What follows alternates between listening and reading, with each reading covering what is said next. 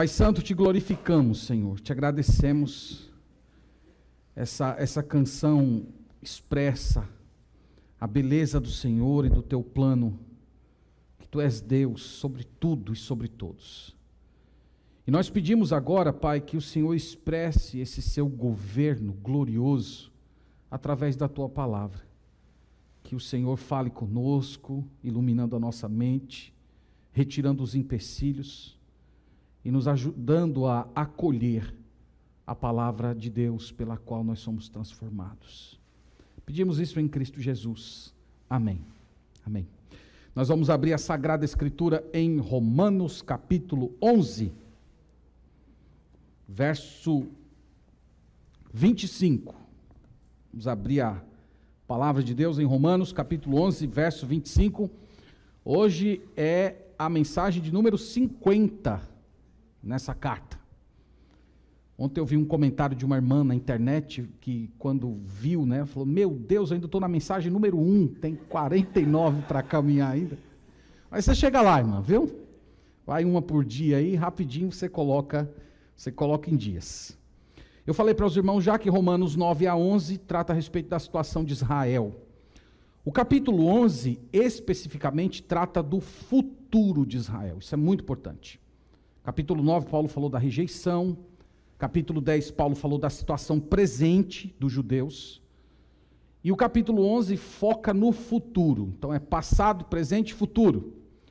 E hoje nós vamos aqui tentar olhar qual é o futuro de Deus para a nação de Israel. Lembra que Paulo começou essa sessão no versículo 11, fazendo uma pergunta: Porventura tropeçaram para que não caíssem, isto é, Israel caiu de uma maneira em que eles perderam completamente tudo aquilo que Deus havia dado para eles? A resposta foi: de jeito nenhum.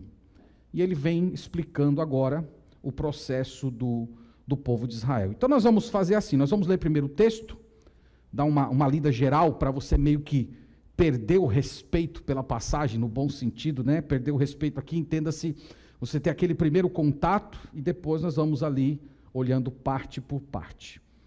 Romanos 11, 25, a palavra do Senhor diz assim: Porque não quero, irmãos, que ignoreis este mistério, para que não sejais presumidos em vós mesmos, que veio o endurecimento em parte a Israel, até que haja entrado a plenitude dos gentios. E assim todo Israel será salvo, como está escrito: Virá de Sião o libertador, e ele apartará de Jacó as impiedades.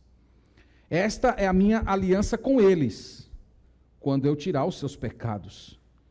Quanto ao evangelho, são eles inimigos por vossa causa. Quanto, porém, à eleição, amados por causa dos patriarcas, porque os dons e a vocação de Deus são irrevogáveis. Porque assim como vós também outrora fostes desobedientes a Deus, mas agora alcançastes misericórdia à vista da desobediência deles, assim também estes agora foram desobedientes, para que igualmente eles alcancem misericórdia à vista da que vos foi concedida. Porque Deus a todos encerrou na desobediência, a fim de usar de misericórdia para com os seus. Amém. O tema da nossa mensagem é o mistério e a nação de Israel. Nós vamos tentar entender aqui. Meus irmãos, como eu disse para vocês, o, Paulo está nessa sessão falando a respeito do futuro de Israel.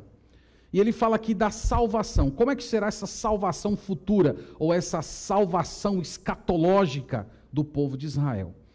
Ele afirma, irmãos, quatro verdades, quatro ensinos, ele afirma, para fundamentar essa ideia de que Israel será salvo. Então, a primeira coisa que ele diz aqui é que a salvação de Israel ocorrerá no tempo de Deus. Veja que é isso que ele diz no verso 25. Porque não quero, irmãos, que ignoreis este mistério, para que não sejais presumidos em vós mesmos, que veio o endurecimento em parte a Israel até que haja entrado a plenitude dos gentios.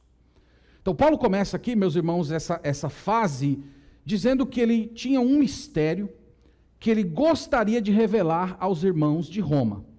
Esse mistério diz respeito ao futuro de Israel, e Paulo diz que há, havia duas razões que justificavam o porquê os romanos deveriam conhecer esse mistério. Ele diz duas coisas. Primeiro, ele diz que não queriam que eles fossem ignorantes.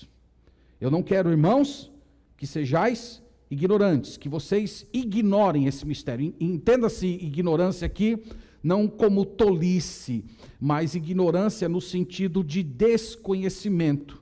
É a ignorância, por exemplo, de uma pessoa que tem um quadro e só viu uma, uma, parte do quadro, ou de alguém que só leu o capítulo de um livro e não conhece a história toda. É a ignorância nesse sentido. E Paulo diz: Eu quero livrar vocês dessa ignorância, por isso eu vou falar para vocês esse mistério.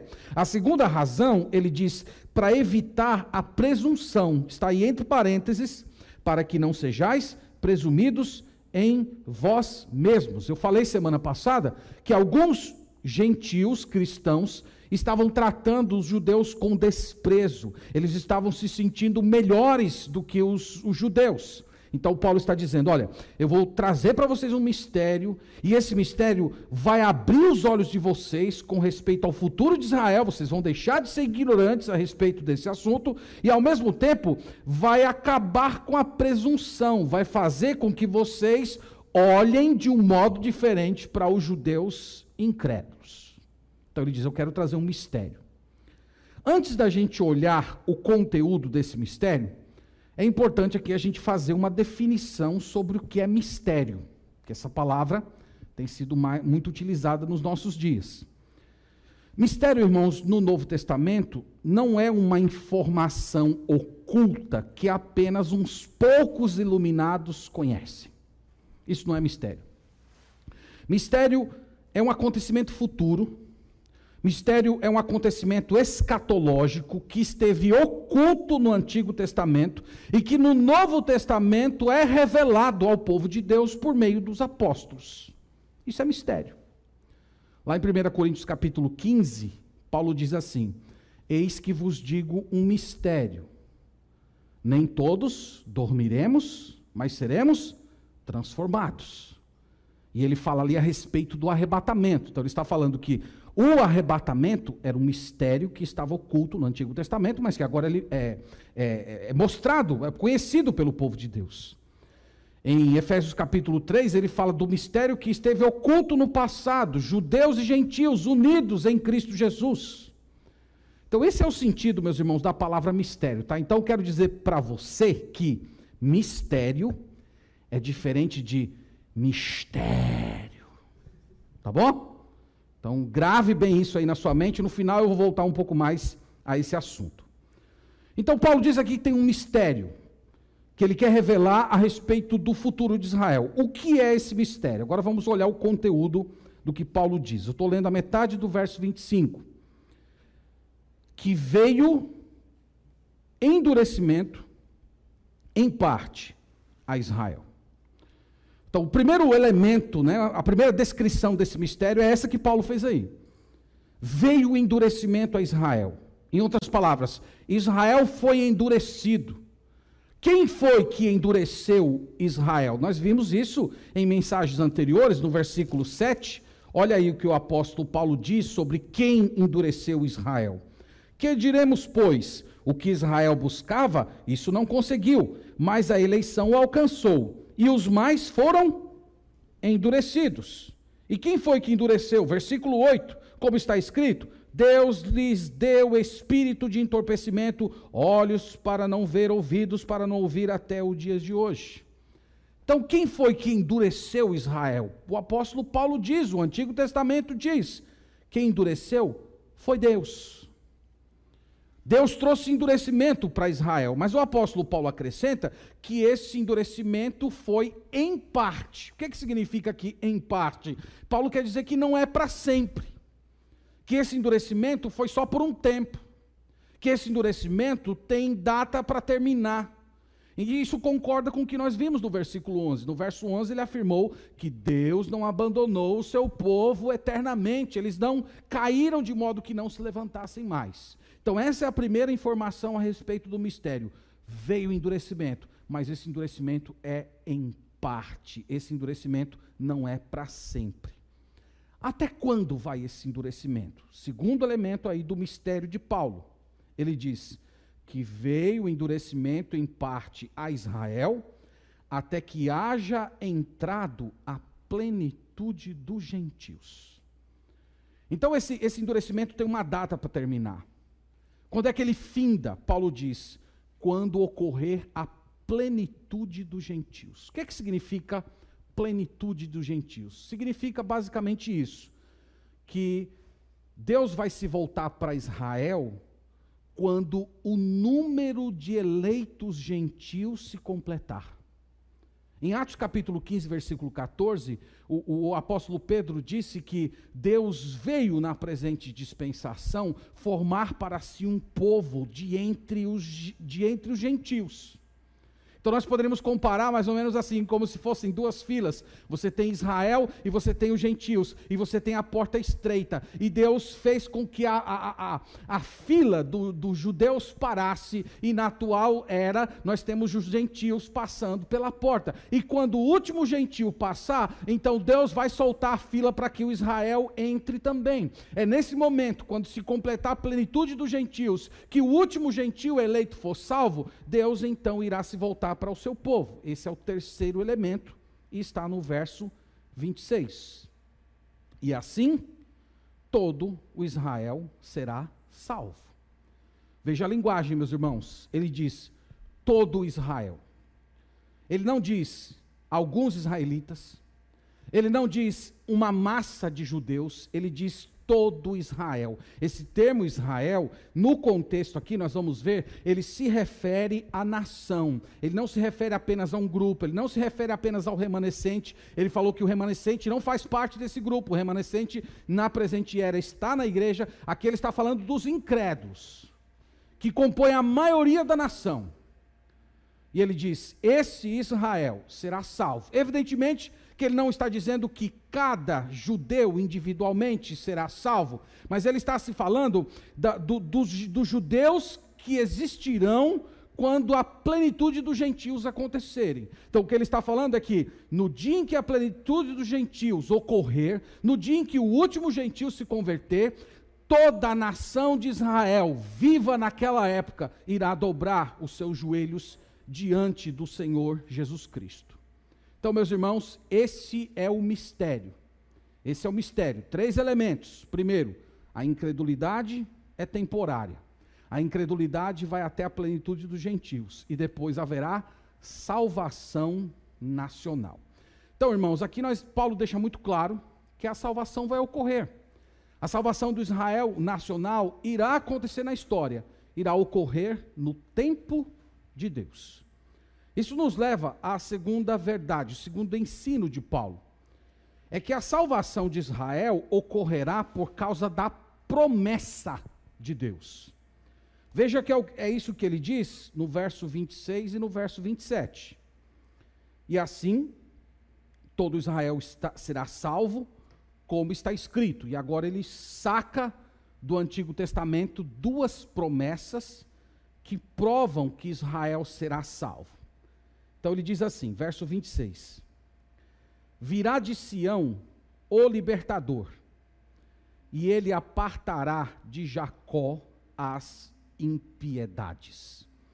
Essa profecia, irmãos, o apóstolo Paulo está tomando do profeta Isaías. Está lá em Isaías capítulo 59. Eu queria muito que vocês fossem comigo até lá, porque há algumas nuances dessa profecia que valem a pena a gente a gente olhar um pouco de mais perto. Então eu estou em Isaías capítulo 59 e versículo 20. Veja que o apóstolo Paulo está fazendo uma citação, está fazendo uma citação dessa profecia. Então no versículo 20 ele diz assim: Virá o redentor, o redentor aqui vocês sabem que é o Messias, que é o Senhor Jesus Cristo. Virá o redentor a Sião e aos de Jacó que se converterem, diz o Senhor. Quanto a mim, esta é a aliança que com eles, diz o Senhor, o meu espírito que está, que está sobre ti, e as minhas palavras que pus na tua boca, não se apartarão dela, nem de seus filhos, nem dos filhos de seus filhos, não se apartarão desde agora e para todo sempre, diz o Senhor. Então, a, pergunta que eu queria fazer para você aqui, juntando a citação de Paulo com, com o que Isaías disse, a pergunta é essa: sobre quem está sendo falado? Está falando a respeito de um grupo de judeus ou está falando da nação de Israel? É evidente que está falando da nação de Israel, inclusive o nome Jacó, no versículo 20: virá o redentor de Sião aos de Jacó. Lembra que Jacó, no Antigo Testamento, é um termo técnico, se refere ao patriarca, mas ele também é um termo técnico para se referir à nação de Israel. E Paulo pegou essa profecia aqui e citou no Novo Testamento, dizendo que o redentor, que o Messias, viria até Jacó extirpar de uma vez por todas as suas iniquidades. Então ele não está falando de um grupo de judeus, ele não está falando de um Israel espiritual, ele está falando do, do, Israel nacional. E aqui Isaías vai um pouco mais longe, dizendo que isso se estende aos filhos e aos filhos dos filhos. Então ele está falando sim de uma nação. Volte comigo, por favor, para Romanos capítulo 11. Essa é a primeira promessa que o apóstolo Paulo trouxe. Lembra que o, o, argumento dele, o argumento do parágrafo é que Deus irá salvar Israel, porque ele fez promessas a Israel. Então ele começou citando Isaías. No verso 27, nós temos uma segunda profecia que o apóstolo Paulo lança a mão para provar essa ideia de que o Israel nacional será salvo. Esta é a minha aliança com eles. Veja, com eles. Eles quem? Israel, ou Jacó, que ele acabou de chamar no verso anterior. Esta é a minha aliança com eles quando eu tirar os seus pecados. Aqui, irmãos, é uma profecia que está em Jeremias 31. E eu queria novamente com vocês lá até Jeremias, porque tem um elemento dessa profecia que é bem interessante a gente considerar e que lança uma luz interessante para pensar a relação de Israel com a igreja. Jeremias capítulo 31, vamos ler o verso 33 e 34. Então, no verso 33, aqui é, é precisamente o versículo que Paulo acabou de mencionar. Porque esta é a aliança que firmarei com a casa de Israel. Veja que lá Paulo disse assim: essa é a minha aliança que firmarei com eles. Aí você pode ficar em dúvida: eles quem? Então, se você ficou em dúvida, vem aqui em Jeremias e você vai, vai, vai perceber que ele está falando da casa de Israel. Novamente, casa de Israel é um termo técnico para se referir à nação. Não é um termo para se referir a um grupo, não é um termo para se referir a um Israel espiritual, é, é um termo para se referir ao Israel étnico, ao Israel nacional. E irmãos, essa, essa promessa que Deus fez, essa aliança, é importante falar isso, que Deus fez com Israel e que Paulo mencionou, que vai tirar os pecados, essa aliança não incluía apenas a salvação dos pecados, mas também envolvia uma salvação nacional. Veja que no mesmo fôlego em que o Jeremias diz que Deus vai tirar os pecados de Israel, no verso 38, olha só o que ele diz: Eis que vem dias, diz o Senhor, em que esta cidade será reedificada para o Senhor desde a torre de Ananel até a porta da esquina. Então, minha pergunta é: qual é a cidade que será reedificada? Qual é a cidade que terá novamente os seus, os seus muros construídos, que vai permanecer para sempre? Ele está falando de Jerusalém. Então, ele não está falando apenas da salvação de pecados, ele está falando de uma salvação nacional. Ele está falando de Israel ser restaurado àquela terra que Deus prometeu aos patriarcas. E Paulo lançou mão dessa profecia. Essa profecia, volta a dizer, ela não incluía apenas perdão de pecados. O apóstolo Paulo sabia disso. Ele não está falando apenas da restauração espiritual de Israel, ele está falando da restauração desse povo como nação. E aqui é que eu vejo que alguns intérpretes têm problemas. Tem alguns intérpretes que dizem assim, ó, o versículo 33, uh, ah, ele, ele, ele é literal. Então, porque esta é a aliança que firmarei com a casa de Israel depois daqueles dias. Na mente lhes imprimirei as minhas leis, também no coração las escreverei. Eu serei o seu Deus, eles serão o meu povo. Isso aqui é literal. Mas quando chega o versículo 38, eis que vem dias, diz o Senhor, em que essa cidade será edificada. Não, isso aqui é espiritual. Isso aqui não se refere ao Israel nacional, não se refere à cidade de Jerusalém, mas se refere à nova Jerusalém. Isso aqui se cumpre espiritualmente na história da igreja. E eu vejo, irmãos, isso um grande problema, eu vejo isso uma grande inconsistência na interpretação. Porque no mesmo fôlego em que ele está falando da salvação dos pecados, ele fala da salvação nacional, e não há nada no texto que peça do leitor fazer uma leitura espiritualizada, uma leitura figurada, ou transformar isso aqui como sendo uma bênção para a igreja. O texto não requer isso. Então, dito isso, volte por favor para Romanos, e vamos dar continuidade aqui. Paulo disse no, verso, no início do verso 26, e assim todo Israel será salvo. Então veja o que é salvação aqui. Salvação não é apenas perdão de pecado, nós já falamos, envolve a salvação dos pecados, mas também a salvação da diáspora, da dispersão e que, e que esse, uma leitura natural das profecias vai acabar chegando a essa, a essa conclusão. E o argumento, irmãos, do apóstolo Paulo é: por que, que Deus vai salvar sim? Porque ele prometeu. Ele prometeu, ele prometeu de um modo claro. Deus nunca falou com seus profetas por meio de charadas.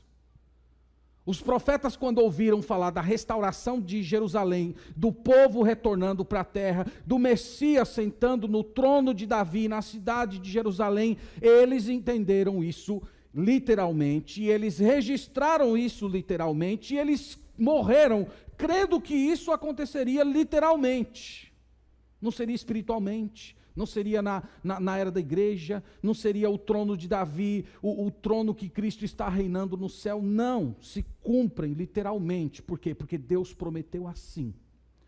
Então a salvação de Israel, em primeiro lugar, vai acontecer no tempo de Deus. Em segundo lugar, ela vai acontecer por causa das promessas de Deus. Em terceiro lugar, a salvação de Israel ocorrerá por causa da imutabilidade de Deus. Vamos para o verso 28 ver como Paulo desenvolve aqui essa questão. Quanto ao Evangelho, é que ele está falando dos de Israel. Quanto ao Evangelho, são eles inimigos por vossa causa. O que, que ele quer dizer com isso? Que eles são inimigos do, da igreja, os, o Israel é inimigo da igreja por causa do Evangelho. Ele está colocando em outras palavras algo que ele já disse anteriormente que eles são inimigos para que vocês creiam. Que por causa do endurecimento deles, a salvação, as portas da salvação foram abertas para vocês. Então, nesse sentido, eles são inimigos, porque eles não creram no Evangelho. Mas, ao mesmo tempo, verso 28, Paulo diz: Quanto, porém, à eleição, amados por causa dos patriarcas. Então, por um lado, eles são inimigos por causa do Evangelho. Por outro lado, Paulo diz: eles são eleitos, eles são amados. Então, meus irmãos, veja, veja como, como isso aqui é uma, é, é uma coisa muito séria. Ele está dizendo: eles são eleitos. A pergunta é: um eleito pode deixar de ser eleito? Um eleito pode perder o status de sua eleição? Então, para as pessoas que, que negam a salvação de Israel, para as pessoas que afirmam que, que Israel, a partir do momento que rejeitou o Messias, perdeu todas as coisas, essas pessoas não percebem que elas estão indo contra uma doutrina que é muito cara para aqueles que vêm da reforma a doutrina da eleição. Então, ele diz: eles são eleitos. Ele diz ainda: eles são amados por causa dos patriarcas. Isto é, Deus amou os patriarcas, Deus amou Abraão, Isaac, Jacó, e Deus fez promessas a esses homens, e essas promessas incluíam a descendência deles. Então o argumento de Paulo é: por causa do amor que ele tem aos patriarcas, ele vai cumprir as suas promessas com os descendentes, mesmo sendo eles incrédulos. E para não deixar dúvidas disso, verso 29 ele, ele explica quase que explicando o óbvio. Porque os dons e a, e a vocação de Deus são irrevogáveis. Isto é, Deus não muda. Deus é imutável. Malaquias 3,6 diz isso, pois eu, o Senhor, não mudo. Deus é imutável, as suas promessas são imutáveis. Ele não mudou de ideia porque Israel não está crendo. A vocação aqui, a vocação, ele quer dizer o chamado. Deus chamou essa nação, e esse chamado de Deus é irreversível. Eles estão endurecidos hoje, eles permanecem incrédulos hoje, mas Deus não mudou. Deus continua, Deus continua garantindo os dons que foram permitidos a eles. Então veja, irmãos, que Paulo aqui ele ele apela para a imutabilidade de Deus. Deus não muda. O homem muda. O homem se arrepende. Mas Deus não é homem para que se arrependa de suas promessas. E ele fez promessas imutáveis, ele fez promessas eternas a esse povo, e ele vai cumprir. E qual é a garantia disso? A garantia é o seu próprio caráter, é o seu caráter imutável.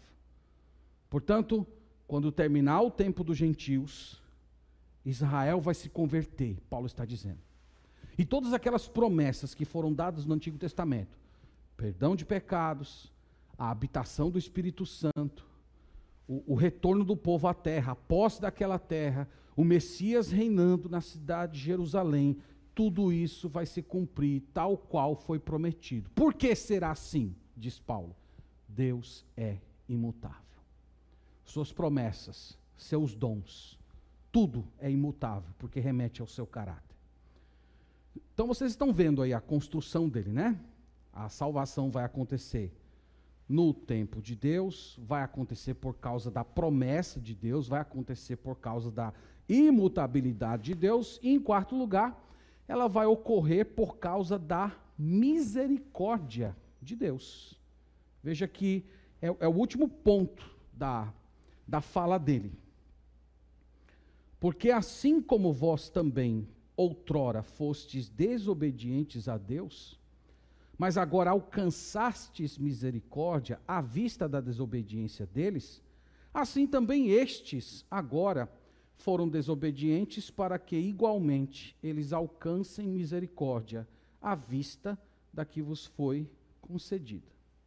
Então o que ele está dizendo aqui, irmãos? Ele está afirmando o seguinte: Deus será misericordioso com Israel, do mesmo jeito que ele foi gracioso com vocês, gentios.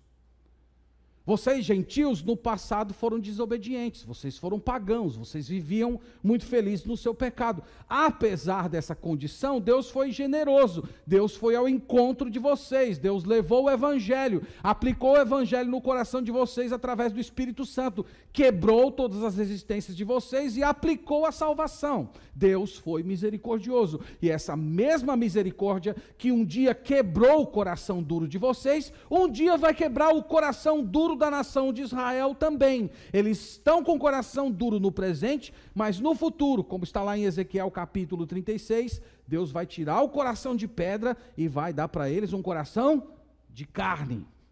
E eles serão salvos. É isso que Paulo está falando. E no verso 32, um versículo interessante, ele diz assim: Porque Deus a todos, Todos aqui se refere a judeus e gentios, igreja e Israel.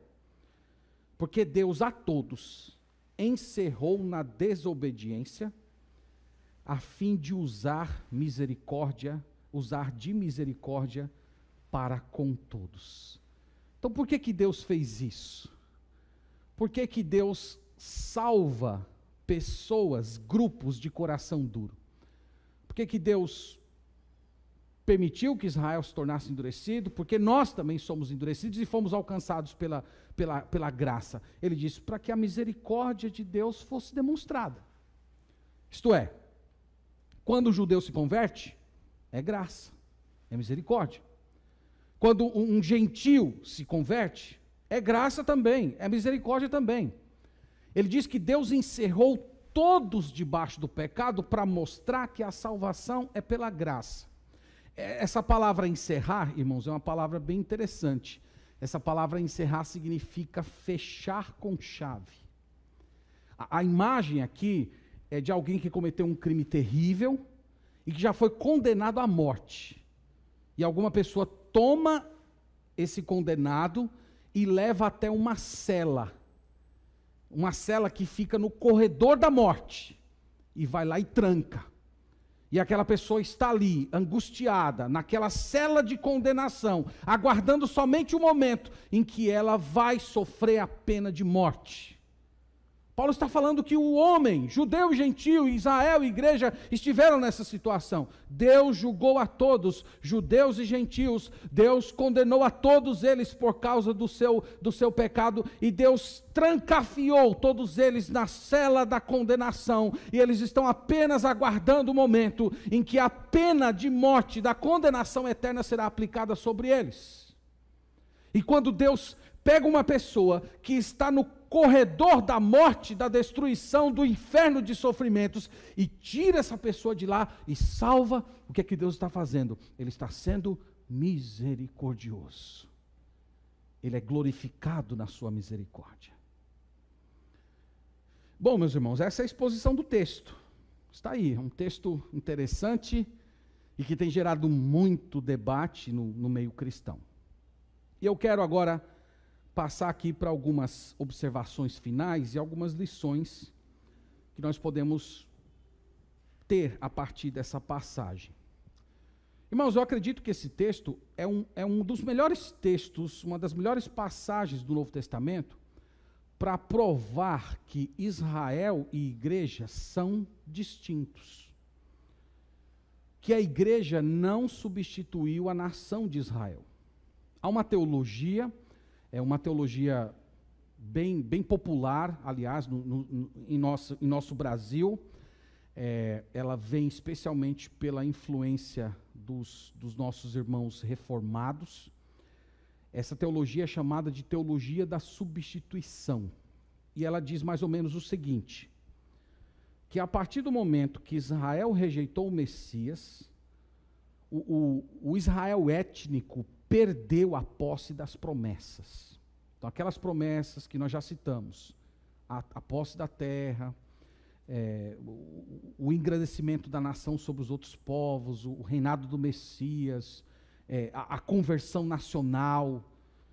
Essa teologia da substituição diz que Israel perdeu todas essas coisas e que essas coisas foram transferidas para a igreja e se cumprem espiritualmente na igreja.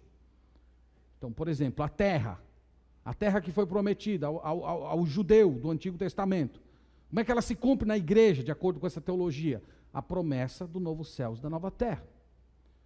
O trono de Davi, Jesus reinando na cidade de Jerusalém, sentado no trono lá de Davi, na dinastia messiânica. Como é que se cumpre? Se cumpre Jesus assentado no trono celeste. E por aí vai. É uma, é uma teologia bem desenvolvida, os irmãos têm tem, muitas, tem muito material na internet a respeito desse assunto. Eu só queria, irmãos, mencionar que o apóstolo Paulo parece-me discordar dessa ideia. Porque, primeiro, ele diz que o endurecimento de Israel é em parte, não é um endurecimento para sempre. Segundo, ele chama o Israel étnico, que aqui ele chama de Jacó. Nós vimos que isso se comprova comparando com a profecia de Isaías. Ele diz que, que eles são o povo eleito, que eles são amados, que, que as promessas de Deus são imutáveis, que Deus é misericordioso com eles do mesmo jeito que foi conosco. E ele constrói toda essa argumentação separando Israel da igreja. Preste bem atenção nesse ponto. Veja como ele separou aqui Israel de igreja. Ele disse assim, ó: A plenitude dos gentios nós falamos que a plenitude do gentio se refere ao tempo da igreja. É diferente do tempo da salvação da nação de Israel. Então, quando encerra o tempo dos gentios, igreja, nós teremos a salvação do povo judeu, Israel. São dois momentos, duas salvações, em, em, em, em, momentos históricos diferentes. Ele disse ainda assim: ó, eles são inimigos. Eles quem? Israel. Eles são inimigos por vossa causa. Vossa se refere a quem? A igreja. Ele está distinguindo. Ele diz ainda assim, ó: Vocês foram desobedientes e alcançaram misericórdia. Vocês quem? Igreja. Eles também estão em desobediência, mas alcançarão misericórdia. Se refere a quem? A Israel. Então, é um, é um dos textos, irmãos, mais claros que nós temos no Novo Testamento, que mostra claramente essa distinção entre o Israel étnico e a igreja de Deus. O apóstolo Paulo, nós vimos aqui na passagem, ele não tomou as promessas do Antigo Testamento e disse: Ó, isso aqui é para vocês, igreja, isso aqui vai se cumprir espiritualmente ao longo da história da igreja. Ele não fez isso. Ele pegou as promessas do Israel nacional e aplicou aqui no Israel nacional, inclusive usando a mesma terminologia dos profetas, chamando de Jacó, chamando de Israel. Então, Paulo tomou essas promessas e aplicou literalmente a eles. Então, vai acontecer do jeito que Deus prometeu. E a igreja, nós já vimos, a igreja ela cumpre um papel importante no plano de Deus. Ela era um mistério que estava oculto no Antigo Testamento. E a igreja hoje é composta dos gentios salvos e também do remanescente judeu. Então, nós já falamos isso em mensagens anteriores que um judeu, quando se converte a Jesus hoje, ele se torna cristão, ele se torna parte da igreja. E isso vai continuar assim até a plenitude dos gentios. Isso aqui não está nesse texto, mas está em outros textos, quando a plenitude dos gentios, é, quando chegar o tempo da plenitude dos gentios, a igreja será retirada aqui da terra e Deus vai se voltar exclusivamente para a salvação de Israel. Mas esse é um, é um outro assunto. Então, irmãos, a igreja e a nação de Israel são povos distintos. A igreja é abençoada com as promessas que foram dadas a Israel? É claro que sim. Paulo, no, no, no, parágrafo anterior, nós vimos semana passada, ele disse que nós éramos os galhos da oliveira brava que foram enxertados na raiz. A raiz são os patriarcas. Então nós recebemos bênçãos que foram prometidas a Israel. Algumas das bênçãos que um dia irão se cumprir no Israel, elas já foram inauguradas na era da igreja. Nós já experimentamos os lampejos dessa promessa. Um exemplo, a dádiva do Espírito Santo. Nós lemos lá em Jeremias capítulo 31, Deus dizendo que iria derramar o seu espírito sobre Jacó.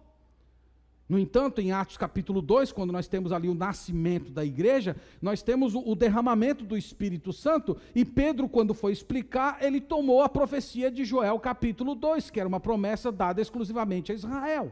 Para mostrar que nós, igreja, nós, fomos, nós somos o, o galho da oliveira brava que foi colocado nessa raiz e que por causa disso a gente recebe bênçãos que foram prometidas a Israel. Mas nós recebemos essas bênçãos sem nos tornar Israel. A plenitude delas ficará para o futuro, para a nação, quando ocorrer a plenitude dos gentios e a igreja for retirada desse mundo. Irmãos, isso é um assunto importante, né? Às vezes pensa, poxa, parece muita teologia, né? muita formulação, mas esses assuntos, eles, eles fazem parte da igreja. É, eles, eles dizem respeito ao modo como a igreja se organiza. Isso afeta o nosso culto, isso afeta para nós que somos batistas, se nós batizamos bebês ou não batizamos bebês, porque nós não fazemos isso. Então essas coisas elas afetam diretamente a identidade da igreja. Então, estude mais esse assunto, tem, tem bons materiais para você se aprofundar, mas por enquanto é útil você manter essa distinção em sua mente de que Israel é Israel, igreja é igreja e que Deus tem um modo de tratar com cada um desses, desses dois povos. Pois bem, vamos à segunda lição. segunda lição é essa. Se debruce para conhecer o mistério, mas fuja do tal do mistério. Conheça o mistério, fuja do mistério. A expressão mistério tem sido utilizada por muitas igrejas evangélicas para descrever uma espécie de um conhecimento oculto, um, um tipo de uma revelação es especial que só algumas pessoas supostamente mais espirituais têm. Esse, esse, essa palavra também ela é utilizada para falar de uma, de uma espécie de um poder, de, de uma manifestação gloriosa, algo como se fosse um tipo de unção. Enfim, essa palavra ela pode ter conotações diferentes a depender do grupo evangélico que você frequenta. Então, meus irmãos, o mistério está na Bíblia. Mistério está na palavra. Se você quer conhecer o mistério, se debruce sobre a Bíblia. Leia a Bíblia. Conheça a Bíblia. Se dedique. Leia a Sagrada Escritura. Ore para o Espírito Santo te dar iluminação e ao mesmo tempo se esforce. Dedique tempo. Escreva. Procure conhecer. Então, o mistério está na Bíblia. Agora, o mistério é apenas uma invencionice que está na mente de uma pessoa que se julga profeta. Então, mistério está na Bíblia. Mistério está na mentalidade de alguma pessoa. Eu estou falando isso para te dizer o seguinte: você deve rejeitar qualquer tipo de pregador, de evangelista, seja lá o que for, que chega para você dizendo que tem um mistério, ou que fala a respeito de mistério, porque, irmãos, essas pessoas, ou elas são mentirosas, ou elas são enganadas pelo seu próprio coração. Tem algumas dessas pessoas que elas são até honestas, mas elas foram enganadas pelo seu próprio coração, elas foram, elas foram enfeitiçadas por um certo sistema e elas acabam acreditando de todo o coração, mas aquilo que elas acreditam não é verdade. Então, tudo que Deus quer que você saiba, todo o mistério está revelado na Sagrada Escritura. E se você quer conhecer o mistério de Deus, vá à palavra, leia, ora, medita, pede iluminação, clama ao Senhor para Ele te dar poder para aplicar a palavra ao seu coração. E se você fizer isso, você vai ficar vacinado, você vai ficar completamente purificado. E, e, e, quando, e quando você ouvir essa expressão mistério, isso chega, vai doer dentro de você. Então lembre-se disso. Terceiro lugar, irmãos, vamos lembrar que a salvação ocorre pela misericórdia de Deus. E você que não creu ainda no Senhor Jesus Cristo, você precisa saber disso. Você precisa saber que é pela misericórdia de Deus. Não é porque você é uma pessoa boa, não é porque você é uma pessoa ética, não é porque você procura ser um bom cidadão. Salvação não tem nada a ver com essas coisas. Você acabou de ler aqui comigo o apóstolo Paulo dizendo que todos nós fomos trancafiados na cela da condenação. Todos nós já fomos julgados, todos nós já estamos na cela da condenação. Nós só estamos aguardando o momento em que pena, as penas eternas serão executadas na nossa vida. Essa é a sua situação se você não entregou a sua vida a Jesus ainda. Mesmo que você seja uma pessoa boa, mesmo que você seja uma pessoa reconhecida como alguém justo, alguém coerente, alguém caridoso, mesmo que você seja assim, Paulo está dizendo: todos estão nessa situação, judeus e gentios, os bandidos estão nessa situação, e as pessoas éticas também estão nessa situação, porque a Bíblia diz que todos pecaram. Então, se você quer ser salvo, pare de confiar em você porque você já está condenado. Confie na misericórdia de Deus. Você sabia que a misericórdia vem da, é uma palavra que vem da mesma raiz do termo miséria? É, eu sei que aqui, para nós que moramos na Bahia, a palavra miséria é uma palavra muito grosseira, não é? Que beira um palavrão. Mas no sentido bíblico, é você reconhecer a sua completa miserabilidade, a sua inadequação, é você perceber que você não tem condições de ser salvo, que você é completamente pecador. E Paulo está falando que a salvação ocorre para pessoas assim. É você curvando seu joelho dizendo: Deus, eu não tenho nada para fazer.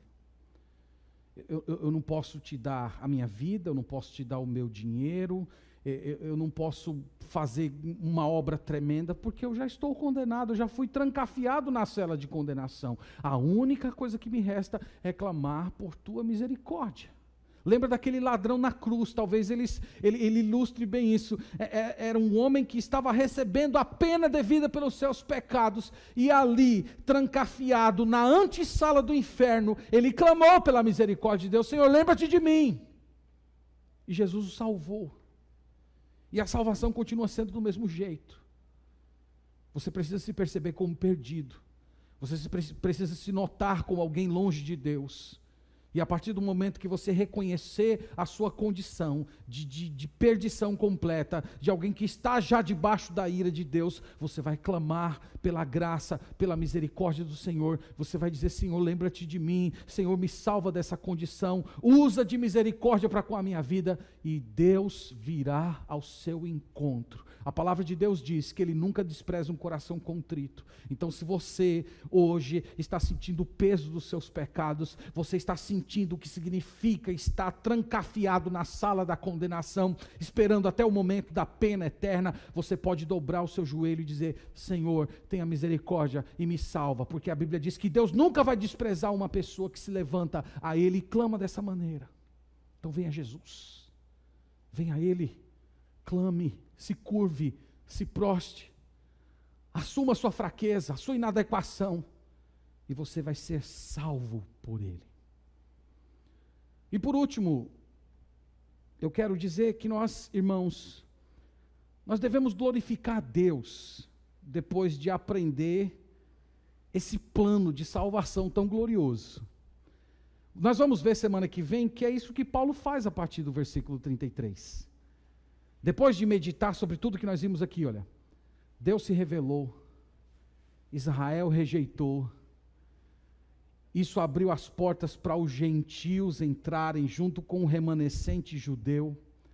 Depois vem o templo da, o tempo da plenitude dos gentios. Deus retira a igreja.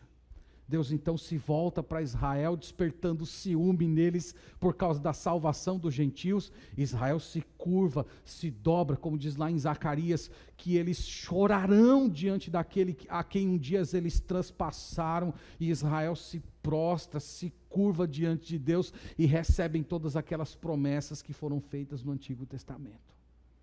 O apóstolo Paulo, depois de ponderar sobre tudo isso, ele disse no verso 33, aqui eu estou adiantando um pouquinho da semana que vem. Ó oh, profundidade da riqueza, tanto da sabedoria como do conhecimento de Deus. Senhor, que mente, que, que sabedoria, que Deus, só, só uma mente fantástica, eterna, poderosa, santa, que controla todas as coisas, que poderia elaborar um plano tão belo, tão, tão cheio de nuances, de cores, de idas e vindas, de avanços e, e retrocessos. E nós, irmãos, quando olhamos para o plano de Deus, nós temos que glorificá-lo. Nós temos que cantar músicas a Ele, nós temos que, que cair de joelhos em, em adoração, nós temos que louvar o Senhor. Você tem que louvar o Senhor porque você faz parte dessa história. Você faz parte desse grupo aqui que ele chamou de plenitude dos gentios. Você também já passou pela porta estreita. Você precisa louvar a Deus de ser contado entre os eleitos dele. Então faça isso hoje. Agradeça, louve, viva com expectativa. Oh Senhor, não vejo a hora que isso aconteça. Eu não vejo a hora em que ocorra a plenitude dos gentios. O último irmão nosso atravesse a porta da salvação. Eu, eu tenho um colega pastor que, que eu admiro muito, ele, ele brinca dizendo que acredita que, que o tempo dos gentios vai se encerrar no domingo. Porque o domingo é normalmente quando a gente se reúne e, e, e, prega o evangelho e as pessoas se convertem, normalmente, não somente, mas normalmente. Então ele acredita que vai ser num domingo. Então, toda vez que ele chega domingo na igreja, ele diz: Senhor, pode ser hoje. Pode ser hoje que se encerra o tempo dos gentios. Irmãos, isso, isso é uma maneira de você ter essa expectativa no coração. Senhor, eu não vejo a hora, eu, eu não vejo a hora desse, desse Israel incrédulo se prostrar. Eu, eu não vejo a hora do Senhor ressuscitar Abraão, Isaac, Jacó, Davi, Isaías, Jeremias e juntar todos eles na terra prometida, com o Messias governando Jerusalém. Que coisa gloriosa vai ser isso. as nações viajando em procissão, como está prometido nos profetas, para cultuar o Senhor Jesus. Louve por isso, agradeça, tenha expectativa no seu coração. Veja, irmãos, que tem coisas gloriosas para acontecer na nossa história. Isso é para motivar você que está atribulado, que está se sentindo fraco, você que está sem força de se levantar, você que se sente tentado, às vezes muito inclinado para o mundo. Essas passagens aqui elas foram escritas para animar você, para levantar o seu ânimo espiritual, para, revitalizar sua fé. Oh Senhor, eu não vejo a hora. Isso aqui que eu estou passando hoje nem se compara com a glória que está prestes a ser revelada. Então, irmãos, que o nosso coração essa manhã seja conduzido ao louvor ao Senhor, que nós nos alegremos por fazer parte dessa história tão bela, a história da salvação, e que nós vivamos com a expectativa do cumprimento das etapas do plano de Deus até a restauração do novo céus e da nova terra. Amém. E que Deus abençoe o nosso coração. Vamos orar. Ó Deus, nós te glorificamos, Pai, pela tua palavra e por essas promessas tão gloriosas, belas, que enchem o nosso coração de alegria e de expectativa. Nós agradecemos por fazermos parte desse plano. Nós também, ó Deus, ficamos como que sem palavras quando pensamos no Senhor, quando pensamos na tua sabedoria nessa mente bela, santa, eterna, que concebe um plano tão fantástico, tão maravilhoso. Como o Senhor é grande, como o Senhor é poderoso. Louvado seja o Senhor eternamente, que o Senhor seja glorificado pelos remidos durante a, as próximas eternidades por esse plano glorioso e a maneira maravilhosa pela qual o Senhor leva a história humana até Cristo. Te louvamos por isso, Senhor. Enche o nosso coração de alegria, anima a nossa alma. Aqueles que estão fracos, que encontrem conforto.